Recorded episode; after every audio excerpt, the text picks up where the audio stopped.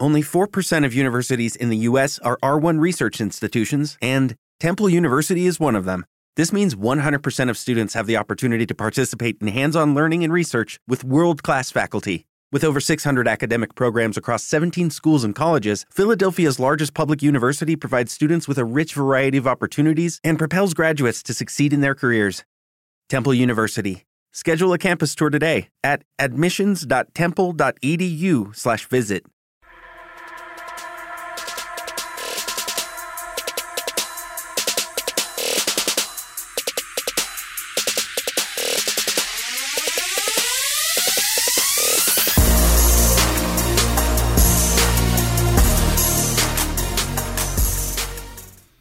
¿Y qué tal? Eh, Buenas tardes tengan todos ustedes. Estamos en el episodio 20. Efectivamente ya tenemos 20 episodios de esta bonita propuesta que es el, eh, Open Mic, en el, eh, la serie en la cual ustedes pueden participar y mandarnos sus comentarios acerca de un tema, el cual compartimos a veces en la noche anterior, a veces en la mañana del día que vamos a hacer el programa. Y bueno, esta es la última semana. Es la última semana, se pasó de volada. Este, en la primera semana estuvimos hablando concretamente de cine, en la segunda también, en la tercera le variamos poquito y hablamos de cómic, y en esta es la semana de la tecnología en la cual tratamos acerca de distintos temas que tienen relación obviamente con el cine, pero con distintos aspectos que pueden ayudar ya sea a complementar la experiencia o a llevarla más allá. Y concretamente hoy vamos a hablar acerca de eh, realidad virtual, eh, realidad virtual, perdón si se me traba poquito la, la lengua. Saludos a los que están incorporando, el buen Joel está ya vía vía Facebook también incorporándose. Recuerden que pueden mandarnos sus comentarios, los cuales se van a ver reflejados eh, precisamente aquí en la, en la pantallita de al lado que tenemos. Déjenme, eh, voy a hacer un ligero ajuste aquí en la pantalla del chat, porque si no van a ver lo que yo estoy escribiendo cuando, cuando paso por ahí. Y este, eso sería como un spoiler antes de que esto ocurra. Pero bueno. Em, el tema de hoy que vamos a estar discutiendo, perdón por el cambio de pantallas, tiene que ver sobre algo que de repente se puso de, eh, en cierto sentido, no de moda, pero que sí estuvo en discusión. Y es un avance particular porque eh, tenemos un talento nacional que recibió una, una mención honorífica, un Oscar honorífico, por decirlo de alguna manera, gracias al trabajo que hizo con una presentación y curiosamente esto me da como pauta mm, para hablar acerca de, otros temas. Ya después creo que precisamente voy a hacer una, una ligera, eh, ¿cómo decirlo? Una, una ligera mm, serie, pero ya en Spreaker, en Spreaker no, en, en Anchor. Perdón, es que uso tantas aplicaciones y tengo tantos programas que ya ni sé. ¿Y de quién les estoy hablando? Bueno, em, eh, acerca de eh, González Iñárritu, el cual hizo en eh, una serie que pues eh, pinta bastante, interesante, concretamente Carne y Arena, y por eso le dieron un Oscar honorífico. Es una experiencia en realidad virtual. Y bueno, eh, eso que tiene que ver con el tema, vamos a pasarles a la encuesta para que vean el tema concretamente y es si sirve la realidad virtual como complemento al cine. Ojo porque no estoy diciendo que lo supla, no estoy diciendo que lo vaya a reemplazar, sino un complemento para el cine, ya sea dentro de una película si se implementa o no. Y eh, bueno, tuvimos algunos votos. En 36% estuvo empatado en primer lugar eh, quienes dicen que tal vez y quienes dicen que no, son cosas distintas. En 18% tenemos sí, se pueden combinar y en 10% solo con drogas es como sirve este, la realidad virtual como complemento al cine. Gracias a todos por mandarnos sus comentarios al respecto y bueno, eh, curiosamente como que se juntaron algunos temas y les mencionaba, yo creo que en Anchor voy a hablar un poquito más acerca, concretamente el factor de la empatía, que es donde siento que la realidad virtual eh, tiene mucho que ver. Y casualmente, hace rato estaba escuchando un podcast que a mí me gusta mucho, que es, eh, déjenme encuentro la página.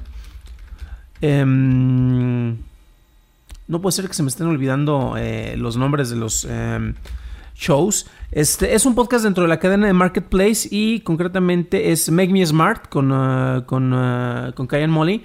Y estaban hablando concretamente acerca de, eh, cómo en los cursos de, que te dan en Estados Unidos, para bien o para mal, yo creo que más bien para mal, se, se volvió una especie de necesidad. Em, mencionar acerca em, de, de, de, la concientización sobre los el hecho de que pues no tenemos que tener eh, ahora sí que abuso sobre las personas eh, jugar con posiciones de poder o el acoso contra personas ya sea del mismo género o del, del, sexo opuesto eh, es una situación que no debemos de tener pero bueno para hacerlo pues hablaban acerca de los videos de capacitación que te dan en algunas empresas no de capacitación de cómo acosar de manera más efectiva a los compañeros o las compañeras de trabajo hmm.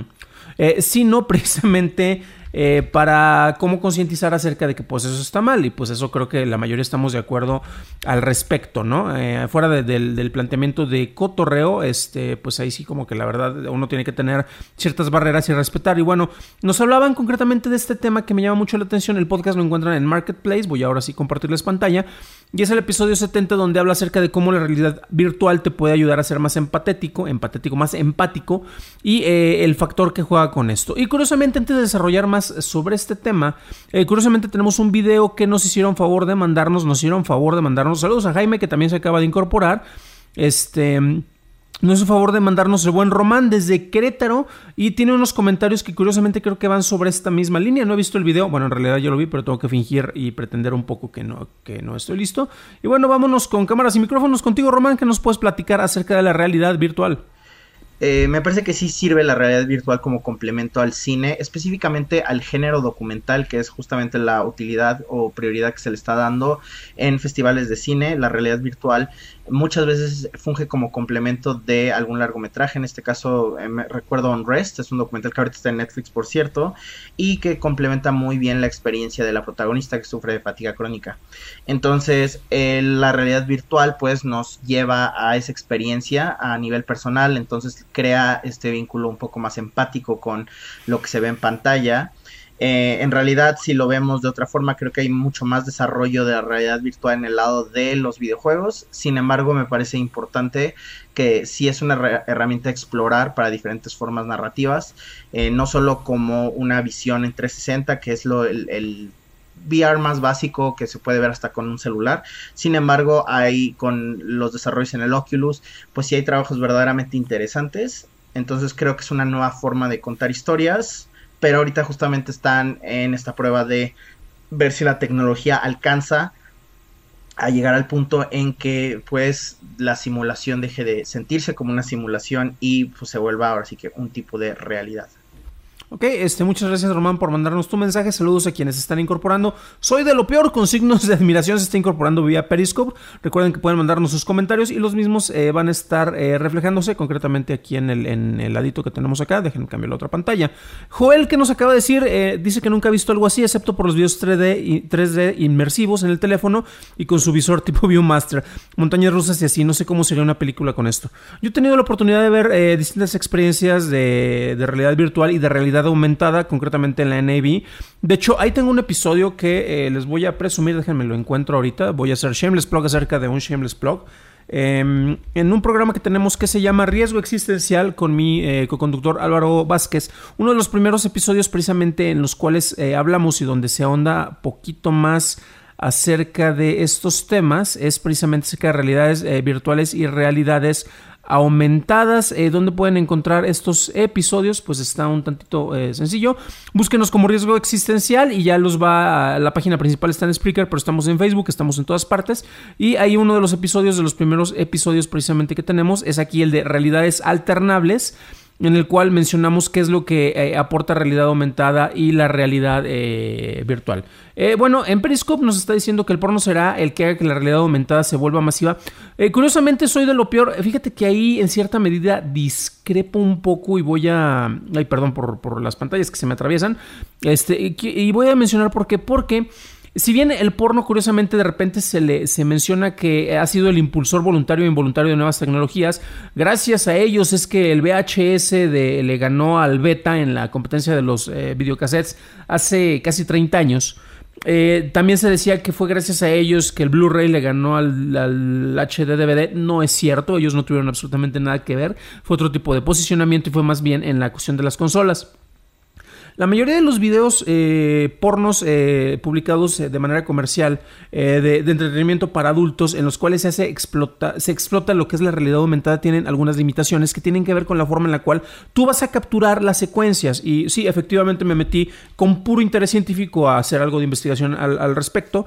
concretamente Nori América son quienes han desarrollado más acerca de esto y el problema que ocurre es que prácticamente todos los videos son iguales y literalmente por la incomodidad de la captura en este caso con una cámara que puede ser eh, en manejo de 360, que son los, los eh, peor como si los que narrativamente son más complicados y pueden tener peores resultados, donde efectivamente la secuencia y la acción pues ocurre eh, principalmente en el frente de uno, ya sea con la experiencia con las personas con las que quieras tener esta, esta experiencia sensorial virtual e, o el otro consiste pues básicamente en que la persona está acostada y pues la otra persona que está interactuando en teoría contigo pues está haciendo toda la chamba, pero estás únicamente en una posición por lo cual no hay una exploración de un mundo, no hay una narrativa particular, literalmente llegas, te acuestas, este, hace su chamba el, actriz o el actor dependiendo del género y ahí se acaba, al menos en lo poco que pude llegar a investigar en este caso, pero bueno, eh, y sí, son, son fines científicos. Eh, de hecho, por eso me compré uno de los visores de alta tecnología, Oculus. No, no, nada que ver con eso, pero bueno. Entonces, ahí falta explotarse. De hecho, les anuncio en, en julio, el mes que entra, vamos a tener una charla precisamente con Dani Sadia acerca del desarrollo, porque lo más importante creo que son las historias. Y en ese sentido, Román planteaba algo que es muy interesante y curiosamente tiene que ver con lo que mencionaba y con el éxito que ha tenido en recepción eh, la, presentación de Carne y Arena, la cual desafortunadamente yo nunca pude conseguir este, boletos para asistir, eh, porque te logra una empatía. Y también tenemos otra cuestión te logra empatía porque estás teniendo la experiencia del migrante, te estás poniendo en los zapatos de la otra persona que está teniendo en este caso un conflicto al, cruzar la frontera con Estados Unidos, ¿no? Sería interesante ver una versión eh, para cruzar la, frontera para México por parte del sur del país, porque también nosotros honestamente nos portamos bien manchados este, con, los amigos eh, centroamericanos y sudamericanos que, cruzan, entonces no sí nos quejamos de los gringos, pero en realidad no tenemos peso moral como para ponernos en un, en un mayor, en un caballo más alto como de repente se, dice en inglés, en high horse, ¿no? Pero bueno. Y la cuestión es que esto te ayuda en el factor de empatía y tiene que ver con lo que yo les mencionaba del programa que han estado haciendo en, en algunas eh, empresas en Estados Unidos, en el cual eh, eh, los que venden cafés, este, Starbucks concretamente han tenido parte del, training que, de los entrenamientos. Cerraron varias, varios lugares, varios cafés precisamente para hacer un proceso de concientización, en este caso para evitar la discriminación racial. funciona en cuestiones de género y Básicamente el ejercicio es una cosa bien sencilla. Te pones el visor, y lo que va a ocurrir es que tú te estás poniendo, vas a acercarte a un espejo en este universo virtual que te vas a acercar y eh, curiosamente lo que va a pasar es que te vas a ver a ti mismo, eh, tus movimientos van a reaccionar más o menos en base a, los detectores de movimientos y pues en el visor como lo tienes pegado eh, va a estar alrededor tu mundo. Y lo que ocurre aquí es que tú te vas a ver con el rostro que tendría otra persona. Entonces yo por ejemplo, hombre heterosexual, blanco, yo estaría viéndome tal vez en el cuerpo de, una mujer de raza negra en Estados Unidos precisamente para experimentar eh, lo que a ella le tocaría en distintos entornos. Entonces el factor de la empatía se logra de mejor manera. Pero curiosamente, nosotros para el cine somos, eh, preferimos una experiencia mucho más pasiva. Entonces por eso es de las grandes complicaciones, grandes complejidades que puede tener el manejo concretamente con el cine. Yo creo que no se sobrepone porque también eh, debido a la inmersión que tienes, es más eh, intrusivo, eh, tiene que estar súper cuidada la narrativa. El diseño sonoro es una gran clave eh, porque eso te va a ayudar a guiarte hacia dónde te tienes que mover. En el caso de, Carne y Arena, pues tienes los balazos, tienes los gritos, tienes las personas que te están llevando alrededor de este entorno fronterizo. Además de que tienes una excelente fotografía, ¿no? Con uno de los mejores fotógrafos mexicanos. Pero bueno. Curiosamente, un aspecto que no se ha considerado mucho es el manejo para la realización del cine. Y aquí hay el enorme genio, y precisamente este es un tema que curiosamente había sugerido este Logan. Quería que hablara de Ready Player One y le decía, bueno, yo quiero hablar más de tecnología, pero ¿cómo lo podemos meter? Para la realización de la película de Ready Player One tenemos muchos escenarios virtuales. Y la cuestión es que Steven Spielberg es la segunda ocasión en la cual hace una película animada, no, la tercera ocasión en la cual hace una película animada y cada vez se ve que se siente más cómodo. Después de las aventuras de Tintín, eh, siguió con otra cinta que también a mí me gustó mucho, la de Big Friendly Giant, el gigante amable, no me acuerdo cómo le pusieron aquí en, México. Y eh, precisamente Spielberg, que es lo que menciona Jaime, eh, es, es, una de las cuestiones bien interesantes. Para la creación de escenarios, Muchas de las escenas, y no es que la abrumadora mayoría, por mucho que Spielberg también disfruta usar los escenarios reales, eh, él ya los tenía prefabricados, entonces para saber cómo los actores se tenían que mover en un escenario para tratar de lograr que fuera más eficiente, eh, él precisamente les presentaba los escenarios que se iban a insertar después, todo lo que ocurre en el Oasis, en el, en el Oasis virtual donde ocurre eh, buena parte de la película, él ya lo tenía prediseñado o entonces Imagínate que tú eres el actor y tienes que ver cómo tu personaje de videojuego literalmente va a interactuar. Les pasaba precisamente las gafas de realidad virtual. Es, les decía, este es el entorno en el que te vas a mover. Es el hotel con referencia a, Kubrick. Es este, no sé, es un campo de batalla en, medio de la nada. Es este, vas a, vas a ver un Iron Giant, un gigante de hierro al lado.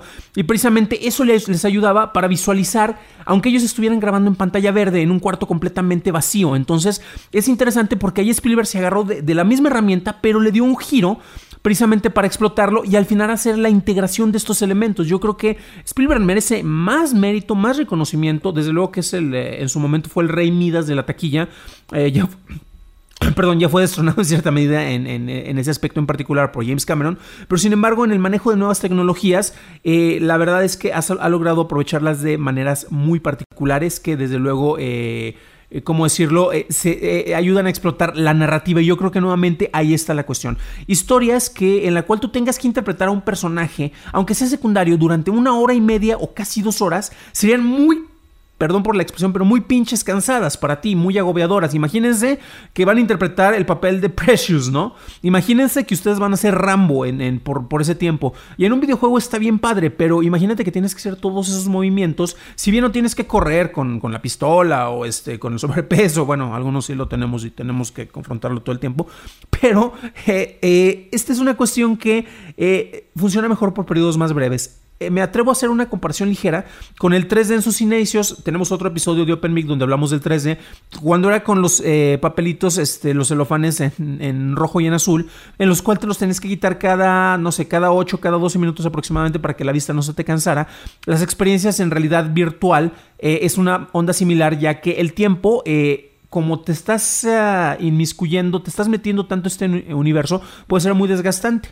Hay cuestiones muy interesantes que en festivales en Estados Unidos se han estado aprovechando, en, en Sondas fue uno de ellos, en los cuales tienen selecciones de realidad eh, virtual. Eh, en Documenta Querétaro, precisamente un saludo a todos los amigos de allá de Querétaro, porque ellos también tienen su VR showroom, en el Festival de Guadalajara también, en el de Morelia, al cual jamás ya vamos a regresar también, pero Curiosamente son cuestiones que son paralelas a la exhibición del cine, porque si bien es una cuestión con fines narrativos, eh, todavía no llega a ser suplementario, al menos en este momento, todavía no llega a quitar de, a decirle al cine, ah, quítate que ahí te voy. Cinepolis le está invirtiendo bastante dinero precisamente para desarrollar este tipo de contenidos. Pero bueno, eh, recuerden que pueden dejarnos sus comentarios, prácticamente estamos a punto de terminar eh, el día de hoy.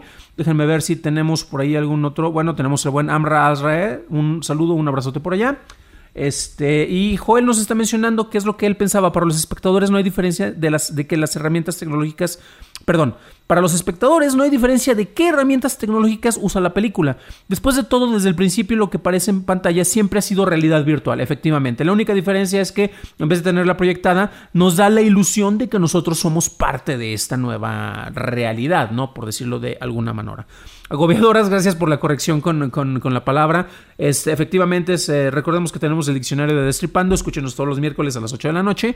Y bueno, con esto prácticamente me estoy despidiendo. El día de mañana tenemos la última transmisión de Open Mic. Eh, estoy estudiando todavía la versión, a ver si lo logramos dejar esta sección. Díganme por favor si les gustó esto y les gustaría verlo más seguido. Ya no sería diario, este fue nada más por, por la prueba del mes de junio. Eh, si les gustaría que tuviéramos más episodios de Open Mic, déjenmelo en los comentarios, por favor. Compartan estos videos. Eh, se agradece muchísimo todo el apoyo. Desde luego, un apoyo a todos nuestros Patreons, porque gracias a ustedes es que vamos mejorando cada vez la calidad, tanto en streaming como en video. De hecho, ya saben que tenemos luces, ya no estamos tan, tan a oscuras como siempre. Pero bueno, el tema de mañana y en un momento voy a publicar las encuestas y tiene que ver directamente con las famosas metacríticas eh, o los sitios que, hace, que acumulan calificaciones, porque es otra de las ventajas que hemos tenido, no, para el desarrollo del cine, pero sí para su, catalogación. Hablo de, sitios como Rotten Tomatoes o eh, los tomatómetros que tienen, tomatazos, tomatazos, mm, eh, o este, el Metacritic en el cual una persona puede ver en base a las distintas calificaciones de críticos, de usuarios, qué calificación tiene una película. Entonces, ¿ustedes creen que eso afecta la manera en la cual una película es percibida? Desde luego que lo hace, pero ¿de qué manera es? Eso es lo que vamos a discutir mañana. En unos momentos más eh, voy a publicar la encuesta. Y bueno, con eso ya me despido porque estamos cerca de los 20 minutos y es demasiado tiempo. Eh, este, si esto fuera realidad virtual, eh, realidad aumentada, estarían ustedes ya súper agobiados. Pero bueno, mañana nos estamos viendo. Gracias por acompañarnos. Yo soy Dan Campos y van los créditos de salida con agradecimiento a nuestros Patreons.